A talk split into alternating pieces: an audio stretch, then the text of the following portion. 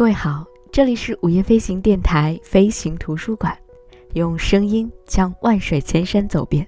我是 VC，欢迎你的收听。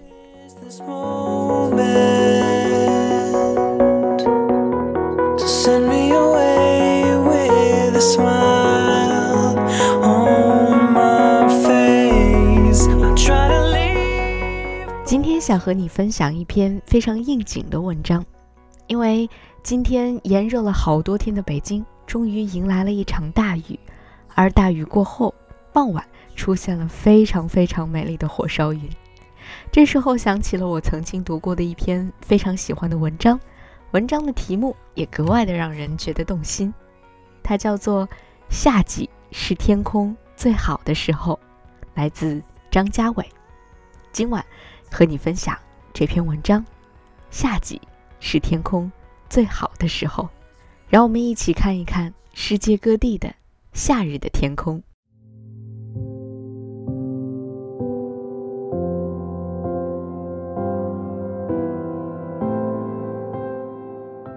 法国大宗师丹娜认为，尼德兰画家迷于颜色并非偶然，在意大利，日头总是热烈火辣。天空的色彩永久横一，天海湛蓝，山野常绿；而在尼德兰，在法国北部海滨，水汽浮动，一天难得见四小时持续的晴天，云影推移，明暗掩映，云、阳光和海水时常游戏，翻弄出各种颜色。不同地方，你看得见不同的夏季天空，比如在夏季的重庆。看见天空的机会不多，高楼、山和繁密的黄角树会保护你，不让蒸热的天气裹住。入夏的上海，在道路开阔处，反光的高楼和高架桥会把天空遮个七八成。在老街区，五六层楼阳台上挂的夏装和窄路两旁的法国梧桐，能保证你觉得满眼新绿，不会被光闪闪的天空吓到。真找到一个带落地窗的临街咖啡馆一坐，点杯沙冰，你还会觉得蝉鸣有夏季的雅趣。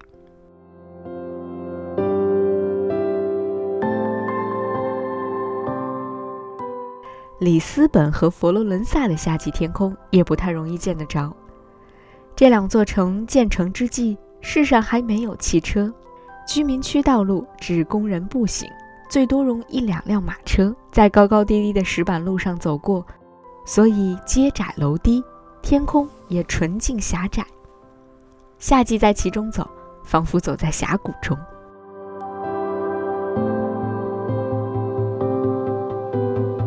巴塞罗那、罗马和巴黎的天空要广阔宏伟得多。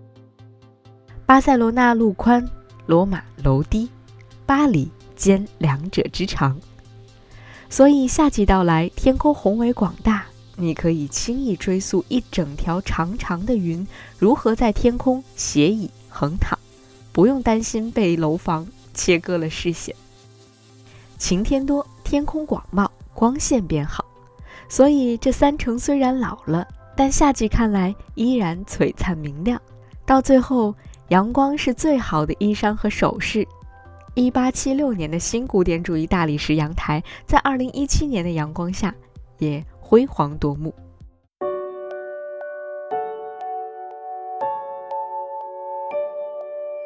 好的水流会把天空的景象补充完整，因为你无法在河流上造楼，所以在平和处张望，总能够看见楼宇之间露出的天空。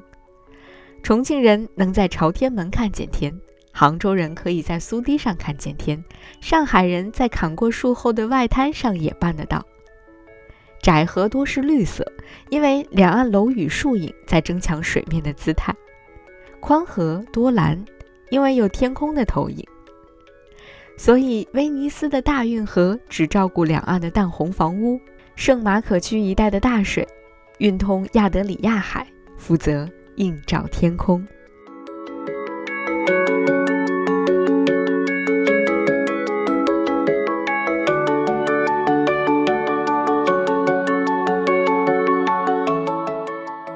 黄昏的天空最美丽，但不易见，因为日头落低，很容易被楼宇遮没。这时候你就需要一条河或一座桥。波尔图的查理一世桥河岸旁有几处酒窖，夏季黄昏就把小吃和甜点摆上桌子，放在岸边，纸河为镜，专门让你看夏季天空最后如何变换。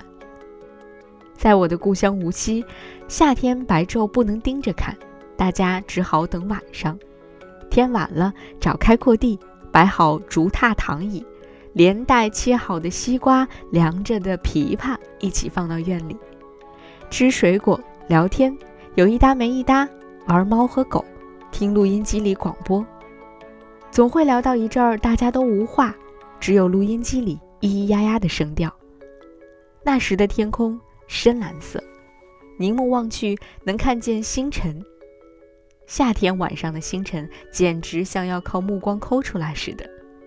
初看时不在，多看几遍，一一跳将出来。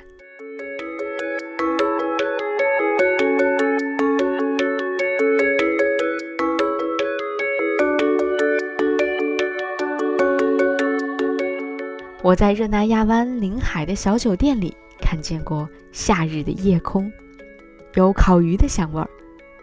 月光淡时，星辰铺满天空，一路往海天交接处垂落。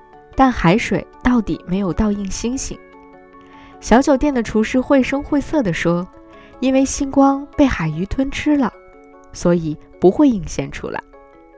过两天，如果能够逮到身上有星斑的鱼，烤来吃了，那才是好运气呢。”就像是吃到了星星。